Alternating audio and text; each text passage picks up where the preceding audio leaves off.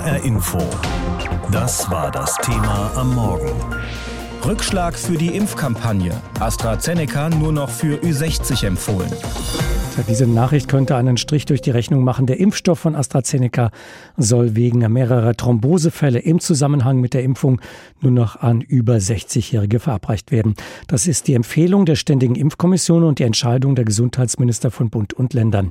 Eine Entscheidung, die gestern Abend in Berlin auch von der Kanzlerin nochmal begründet und verteidigt worden ist. Markus Sambale. Transparenz schaffen und das entdeckte Risiko klar benennen und gleichzeitig bei den über 60-Jährigen verstärkt für AstraZeneca werben. Das ist die Strategie von Bundeskanzlerin Merkel am Abend auf der Pressekonferenz im Kanzleramt. Unter allen Abwägungen ist dies der Weg, der noch zu dem möglichst besten Vertrauen führt auf dem Weg zu einer Verwendung von AstraZeneca, wenngleich ich die Verunsicherung nicht wegreden kann. Die Verunsicherung ist entstanden, seit im Zusammenhang mit AstraZeneca inzwischen 31 Fälle bekannt sind von kürzlich Geimpften, bei denen sich Blutgerinnsel in den Hirnvenen gebildet haben.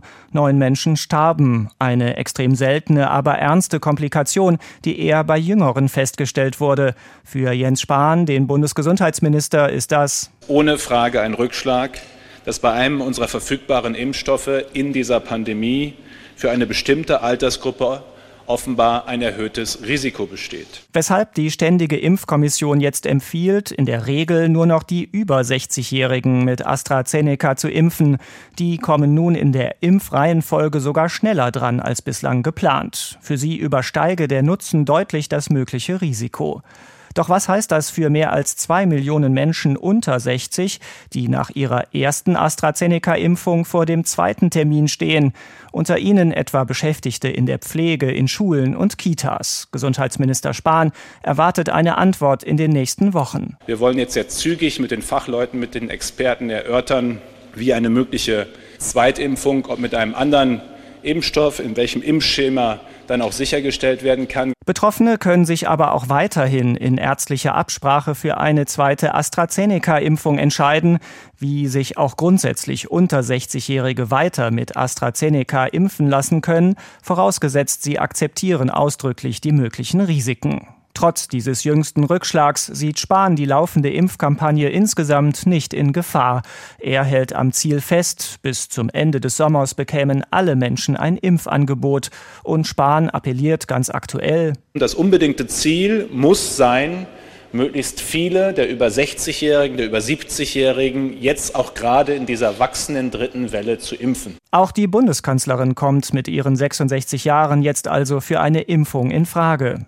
Die Möglichkeit, sich impfen zu lassen, ist für mich näher gerückt. Das ist richtig. Angela Merkel hatte angekündigt, sich mit AstraZeneca impfen zu lassen, wenn sie an der Reihe ist. Das dürfte bald der Fall sein. Wir alle haben sicher schon mal einen Beipackzettel eines Medikaments in der Hand gehabt und die Nebenwirkungen gelesen und da steht dann immer dabei, was eigentlich häufig und selten bedeutet. Sehr selten ist definiert mit ein Mensch von 10.000. Die Nebenwirkungen einer Hirnvenenthrombose beim Impfstoff von AstraZeneca kriegt momentan ein Mensch von rund 90.000. Aber es sind eben in den vergangenen Tagen ein paar mehr Fälle dazugekommen. Vorher waren sie noch seltener und deswegen haben erst mehrere Bundesländer die Impfung gestoppt mit AstraZeneca für Menschen unter 60 Jahren. Am Abend haben dann die Gesundheitsminister von Bund und Ländern nochmal beraten zusammen und jetzt empfiehlt die STIKO, die Ständige Impfkommission, AstraZeneca nur noch für Menschen über 60 Jahren. Matthias Bollinger ist Arzt im Impfzentrum in der Frankfurter Festhalle, das vom Roten Kreuz betrieben wird. Guten Morgen, Herr Bollinger. Guten Morgen. Was ist denn jetzt mit Menschen, die unter 60 sind und die jetzt für heute einen Impftermin bei Ihnen haben? Sollen die gar nicht erst kommen oder kriegen Sie dann einen anderen Impfstoff als AstraZeneca oder sagen Sie, nee, nee, das geht schon? Also eins vorneweg, das Betreiber des Impfzentrums ist die Stadt Frankfurt und wir sind der Generalunternehmer für das Thema Impfen. Das heißt, aus dem Thema Terminvergabe und Impfstoffverteilung sind wir draußen, beziehungsweise haben wir keinen Einfluss. So, dann zu Ihrer Frage, wer unter 60 ist und einen Termin für AstraZeneca hat, sollte heute gar nicht kommen, weil ähm, wir ihm kein Angebot machen können. Einen Wechsel auf einen anderen Impfstoff können wir nicht machen, weil es einfach nicht genügend BioNTech als zweiter Impfstoff, den wir haben, den wir einsetzen, haben, um, um das machen zu können. Das AstraZeneca stellt 50 Prozent unseres Impfvolumens pro Tag dar und hm. ähm, das können wir jetzt nicht mit mit Wechsel auf BioNTech mhm. kompensieren. Und wenn AstraZeneca jetzt eben nicht mehr verabreicht werden darf an Menschen unter 60, kann dann jetzt eine, eine Frau, die jetzt einen Termin hat, unter 60, trotzdem kommen und sagen, ich will aber diesen Impfstoff? Im Moment nicht, weil wir hier noch keine absolute Rechtssicherheit haben. Wir haben ja das Problem, dass in dem Moment, wo die STIKO das jetzt definiert hat, dass es nur an Menschen unter 60 verimpft werden soll, dann ist das quasi eine Leistung außerhalb der Zulassung. Und dann fällt in dem Moment die sogenannte Staatshaftung weg. Das heißt, das ist dann eine ganz hoch individuelle Sache. Und äh, wie wir das formal hinbekommen mit den Verantwortungshierarchien Land, Stadt und so, das haben wir noch nicht für uns definiert. Wie viele Dosen AstraZeneca haben Sie im Frankfurter Impfzentrum denn schon verimpft bisher? Naja, Sie können davon ausgehen, dass wir seit zwei Monaten die Hälfte unserer Dosen und wir sind bei zweieinhalbtausend. Die Hälfte ist immer AstraZeneca.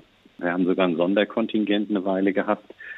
Das wäre jetzt sowieso mit Ostern ausgelaufen, wo wir den Berufsgruppen, Lehrer, Polizei, Erzieher, ähm, Ärzte in Praxen, Mediziner überhaupt im Niedergassenbereich, die konnten am Portal des Landes Hessen vorbei einen Termin machen, direkt hier im Impfzentrum und konnten geimpft werden, sofern sie bereit waren, sich mit AstraZeneca impfen zu lassen. Und haben Sie Komplikationen nach Impfungen mit AstraZeneca beobachtet? Nein, wir haben bisher nur die üblichen Impfreaktionen erlebt, die bei AstraZeneca nach der ersten Impfung tatsächlich häufiger und ausgeprägter sind als mit BioNTech. Das ist genau umgekehrt. Da ist die zweite Impfung in der Regel diejenige, die ein bisschen ausgeprägter ist. Aber das sind Impfreaktionen im üblichen Ausmaß, würde ich mal sagen, mhm. mit äh, Schwellung, Überwärmung. Das tut an, an der Injektionsstelle, an dem Arm weh. Ähm, ich kriege vielleicht ein bisschen Temperaturerhöhung, Gliederschmerzen, so grippale. Mhm. Symptome für 24 bis 48 Stunden. Und diese Thrombosen, die gefährlichen, die entstehen ja erst viel später, ne? Die entstehen viel später und äh, wenn es da Komplikationen gibt, die kommen natürlich nicht ins Impfzentrum. Erfasst werden sie vom Paul-Ehrlich-Institut. Die haben ja auch eine App kreiert, sodass jeder selbst, der geimpft ist und das Gefühl hat, hier läuft etwas mehr als die übliche Impfreaktion, das direkt melden kann. Das geht an den Impfzentren völlig vorbei. Das kriegen wir nicht mit. Da sind wir dann auch auf diese offiziellen Zahlen, die Sie gerade eingangs zitiert haben, angewiesen. In Großbritannien sind jetzt schon 11 Millionen Dosen AstraZeneca verimpft worden und da gibt es mhm. bisher keinerlei Anzeichen für mehr Thrombosefälle. Haben Sie dafür eine Erklärung? Mhm. Also neben dem Umstand, dass die Engländer irgendwie anders sind als der Rest von Kontinentaleuropa, nein, jetzt eine ernst gemeinte Antwort. Die Briten haben angefangen von oben nach unten, also von über 80 nach unten zu impfen und das wiederum ganz breit mit wenig bürokratischem Aufwand, was ihnen dadurch gelungen ist, dass sie erstens eine Notzulassung erlassen haben und zweitens sowieso alles äh, über den Staat finanziert ist, das gesamte System. Und die Auffälligkeiten sind ja nun eben in einer bestimmten Altersgruppe, eben unter 60, unter 55, bei Frauen etwas mehr als bei Männern. Der dann gleichgezogene Vergleich, dass das irgendeinen Zusammenhang mit der Pille hat, ist sicher vorschnell und ähm, hm. falsch. Ja. Das ist eine ganz andere Art von Thrombose. Ne? Das sind zwei Paar Schuhe. Ja, das ist genauso wenig flüssig wie die Belegung der Storchennester in Nordrhein-Westfalen mit der Geburtenrate gleichzusetzen. Ja. Matthias Wollinger, vielen Dank, Arzt im Impfzentrum in der Frankfurter Festhalle, das wie alle anderen Impfzentren jetzt auch erstmal natürlich keinen AstraZeneca-Impfstoff mehr impft an Menschen unter 60. Falls Sie ein solcher Mensch sind unter 60 und einen Termin gehabt hätten heute im Impfzentrum Frankfurt, brauchen Sie leider gar nicht erst hinzugehen. HR Info das war das Thema am Morgen. Rückschlag für die Impfkampagne. AstraZeneca nur noch für Ü60 empfohlen. Das Hin und Her um den Impfstoff von AstraZeneca. Gestern ist also ein neues Kapitel aufgeschlagen worden. Ja, und damit beschäftigen sich auch viele Medien an diesem Morgen. HR Info Medienschau. Nikolaus Buschlüter aus unserer Politikredaktion. Wie fallen denn die Reaktionen in den Medien auf diese neue Entwicklung aus? Ja, ähnlich wie in der Bevölkerung gibt es auch in den Medien viele Fragen, zuweilen Unverständnis und auch jede Menge Kritik. Die Volksstimme aus Magdeburg stellt zum Beispiel fest, zu häufig berichten Kliniken inzwischen europaweit über Fälle von Blutgerinnseln in Hirnvenen nach AstraZeneca-Impfungen. Selten, aber doch zu oft mit tödlichem Ausgang. Das kann selbst gefestigten Impfbefürwortern Angst einjagen. Weitere Entscheidungen hin oder her. Der Ruf des Mittels ist nicht zu retten retten. Deutschland braucht schnell andere Vakzine als Ersatz. Die Süddeutsche Zeitung knöpft sich das Krisenmanagement von Bund und Ländern vor. Zitat Unverständlich ist, warum es nicht direkt eine bundeseinheitliche Ansage gab, wie man in Zukunft mit AstraZeneca umgehen möchte. Die neuen Daten lagen offenbar bereits auf dem Tisch, als die ersten Bundesländer in Eigenregie einen Impfstopp für Jüngere verhängten. Warum berieten die Gesundheitsminister von Bund und Ländern sich dann nicht vorab mit den Experten des Paul-Ehrlich-Instituts und der Ständigen Impfkommission?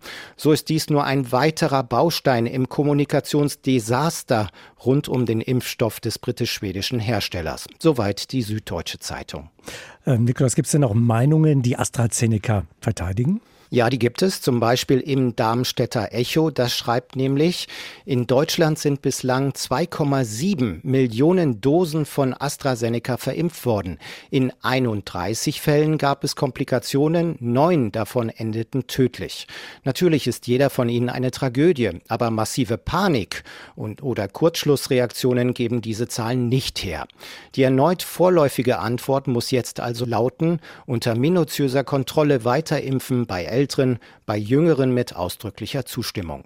Und Jan Hubner vom Bayerischen Rundfunk sagt in den ARD-Tagesthemen, tragisch sei der Impfstopp vermutlich für viele Lehrerinnen und Erzieher in den Schulen und Kitas, weil die jetzt vermutlich nicht so schnell dran kämen. Aber Trotzdem wäre es falsch, AstraZeneca ganz abzuschreiben oder sich aus Angst nicht damit impfen zu lassen.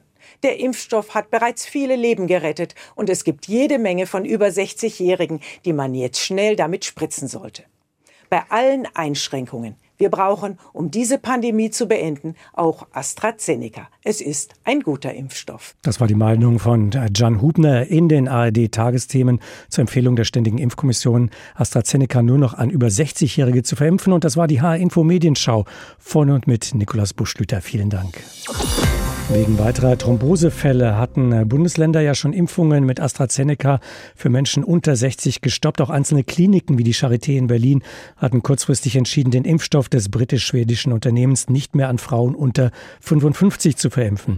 Am Abend haben dann die Gesundheitsminister von Bund und Ländern darüber beraten und beschlossen, dass AstraZeneca nur Personen im Alter von über 60 verabreicht werden darf. Sie folgen damit der Empfehlung der Ständigen Impfkommission. Jüngere werden werden diesen Impfstoff nur noch auf eigenes Risiko und nach einer ausführlichen Aufklärung bekommen können. Thomas Spickhofen ist unser Korrespondent in London. Herr Spickhofen, der Impfstoff des schwedisch-britischen Herstellers hat in Deutschland ein zwischen ja ziemlich großes Imageproblem. Wie ist denn der Ruf dieses Impfstoffs in Großbritannien? Also hier ist das Vertrauen weiterhin hoch. 70 bis 80 Prozent glauben, das ist ein guter Impfstoff. Man muss dazu sagen, das sind Zahlen, die vor der vergangenen Nacht lagen. Weiß nicht, ob sich das nochmal verändert hat, aber es ist ein bisschen runtergegangen vor zwei Wochen, als die ersten Meldungen über Gerinnselbildung kamen. Da lag das Vertrauen sogar noch bei mehr als 80 Prozent. Aber ganz grundsätzlich ist die Haltung hier ganz anders zu diesem Impfstoff und überhaupt zur Impfkampagne. Wir haben hier einen sehr harten Lockdown über Monate gehabt, Schulen zu, Geschäfte zu, zu Hause bleiben, sich höchstens mit einer Person treffen. Das wird ja alles erst seit ein paar Tagen schrittweise geöffnet. Wir haben ja enorm hohe Totenzahlen, den höchsten Wert überhaupt im alten Europa, wenn man es an der Gesamtbevölkerung misst. Die Krankenhäuser standen wochenlang kurz vor dem Kollaps. Die Inzidenzwerte allein hier bei mir im Londoner Stadtteil waren bei 800. Da war ich noch gut bedient. Andere hatten 1500 über längeren Zeitraum. Und all das, das hat sicherlich dazu beigetragen, dass die Befolgung des Lockdowns hoch war, dass die Impfbereitschaft hoch ist und dass eben am Ende auch die Frage, mit welchem Impfstoff ich mich impfen lasse, eher so beantwortet beantwortet wird, bevor ich in so eine Situation wieder gerate, nehme ich eher das überschaubare Risiko einer Impfung auch mit AstraZeneca in Kauf. Mhm. In Großbritannien ist eine große Menge AstraZeneca verimpft worden. Ähm, rein statistisch müsste es doch auch ähnliche Fälle wie in Deutschland gegeben haben. Sind denn Meldungen bekannt geworden, Komplikationen bekannt geworden im Zusammenhang mit der AstraZeneca-Impfung? Ja, ja, schon. Auch hier hat es Fälle gegeben. Wir wissen von einem Briten, der gestorben sein soll, und bei vier weiteren wurden wohl Gerinnsel festgestellt. Diese Fälle werden noch untersucht. Wir haben keine Informationen darüber, ob es hier Erkenntnisse über einen unmittelbaren Zusammenhang zwischen dem Impfstoff und den Gerinnseln gibt. Aber ganz grundsätzlich sagt die Prüfbehörde hier und die Impfkommission, die wir ja auch haben, wenn überhaupt, dann ist das ein extrem seltener Zusammenhang und jede Verzögerung dieses Impfprogramms, das ja aufgrund seiner Geschwindigkeit auch so einen hohen Erfolg hat, der würde ein bei weitem höheres Risiko für alle bedeuten. AstraZeneca ist ja in Oxford entwickelt worden, also ähm, ein britisches Gewächs sozusagen. Ähm, wie sehr nimmt man in der Öffentlichkeit, auch in den Medien, die Diskussion in anderen europäischen Staaten äh, wahr rund um diesen Impfstoff? Mit ein bisschen Irritation, weil man sagt, naja, wir haben hier diese Probleme nicht und uns geht es darum, möglichst viele Menschen in möglichst kurzer Zeit zu impfen. Wir wissen, dass diese Impfstoffe in kurzer Zeit entwickelt wurden. Wir haben sie genehmigt. Wir sind vielleicht ein bisschen schneller gewesen als die Europäer, aber es ist ein Impfstoff. Es ist kein Giftstoff. Das muss man immer wieder dazu sagen. Von hier aus betrachtet sieht es in der europäischen Diskussion und dort auch zuletzt, nicht nur in Deutschland, manchmal so aus, als wäre es ein Giftstoff, als würde es dem Menschen mehrheitlich schaden. Das tut es nicht nicht. Da ist hier eine ganz andere Gelassenheit. Aber ganz ehrlich, ähm, diese Meldung nimmt man wahr. Zum Beispiel diese Meldung von der Pressekonferenz gestern von Angela Merkel und Jens Spahn hat man hier gemeldet, aber das taucht dann irgendwo hinten in den Berichten auf. Hier guckt man, dass das eigene Impfprogramm möglichst gut läuft. Dieses Impfprogramm ist da bisher ziemlich gut gelaufen. Fast die Hälfte der Bevölkerung, der erwachsenen Bevölkerung hat die erste Impfung erhalten. Jetzt ist ja die große Herausforderung, die zweite Impfung auch zeitgerecht zu bekommen. Setzt man da auch weiter dann auf AstraZeneca, vermute ich. Ja, auf jeden Fall. Das hat sogar die Regierung explizit bestätigt, wobei sie ein bisschen auf die Bremse treten musste. Es fehlt eine große Lieferung aus Indien. Das sind mehrere Millionen Impfdosen. Das hat beim NHS, dem britischen Gesundheitsdienst, dazu geführt, dass man gesagt hat, okay, im April erstmal nicht die unter 50-Jährigen, denn so schnell war man schon, sondern wir garantieren jetzt weiterhin erstmal, dass jeder, der seine erste Impfung bekommen hat, im erforderlichen Zeitraum, also 10 bis 12 Wochen, auch die zweite Impfung bekommt. Das sind ja jetzt Millionen, die anstehen. Und wir garantieren, dass bis Mitte April alle über 50-Jährigen geimpft werden. Und das ist ja schon eine enorme Zusage. Vielen Dank, Thomas Spickhofen, unser Korrespondent in London. In Großbritannien nimmt man die Diskussion rund um das Thema AstraZeneca in Kontinentaleuropa zwar wahr, impft aber weiterhin mit diesem Impfstoff. HR Info. Das Thema. Wer es hört, hat mehr zu sagen.